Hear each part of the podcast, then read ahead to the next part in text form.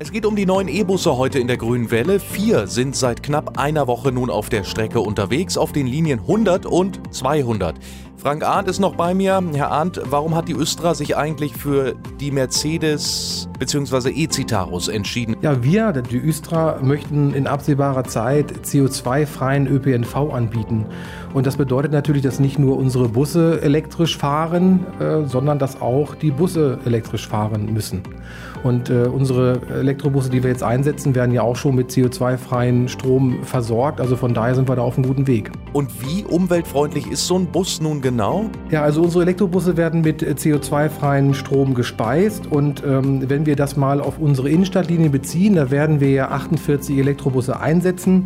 Und das bedeutet, dass wir 3800 Tonnen CO2 einsparen. Und das entspricht ungefähr 2400 PKWs, die wir letztendlich in der Stadt ersetzen würden. Und das gleiche ist auch mit den Stickoxiden, mit den NOxen. Die werden wir um 5700 äh, Tonnen reduzieren und das entspricht ungefähr 1100 PKWs. Das ist eine Menge, ein wichtiger Beitrag, den die Östra da leistet für ein besseres Stadtklima. Jetzt gibt es ja auch noch Wasserstoffbusse.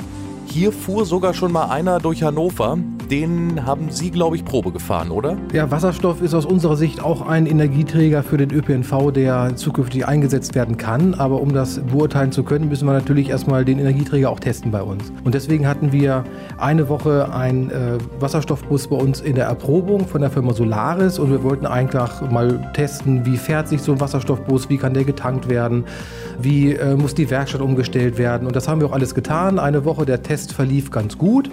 Wieder hat sich das Problem bewahrheitet, dass nicht äh, der Bus das eigentliche, der eigentliche Flaschenhals ist, sondern letztendlich wieder der Energieträger oder die Ladeinfrastruktur, weil der Bus fährt sich gut, wie ein Elektrobus auch, aber man muss natürlich erstmal betrachten, wie kommt der Energieträger Wasserstoff zur Östra und wie kann man es denn betanken. Und da müssen wir nochmal Know-how aufbauen, das Ganze nochmal erproben und testen. Aber wir sind auf jeden Fall auch bei dem Thema dran. Okay, also erstmal E-Busse. Genau, jetzt erstmal E-Busse und danach kommt vielleicht irgendwann Wasserstoff. Und die neuen E-Busse können Sie nun selbst Probe fahren. Die sind momentan auf den Linien 100 und 200 unterwegs. Wir sprechen gleich weiter.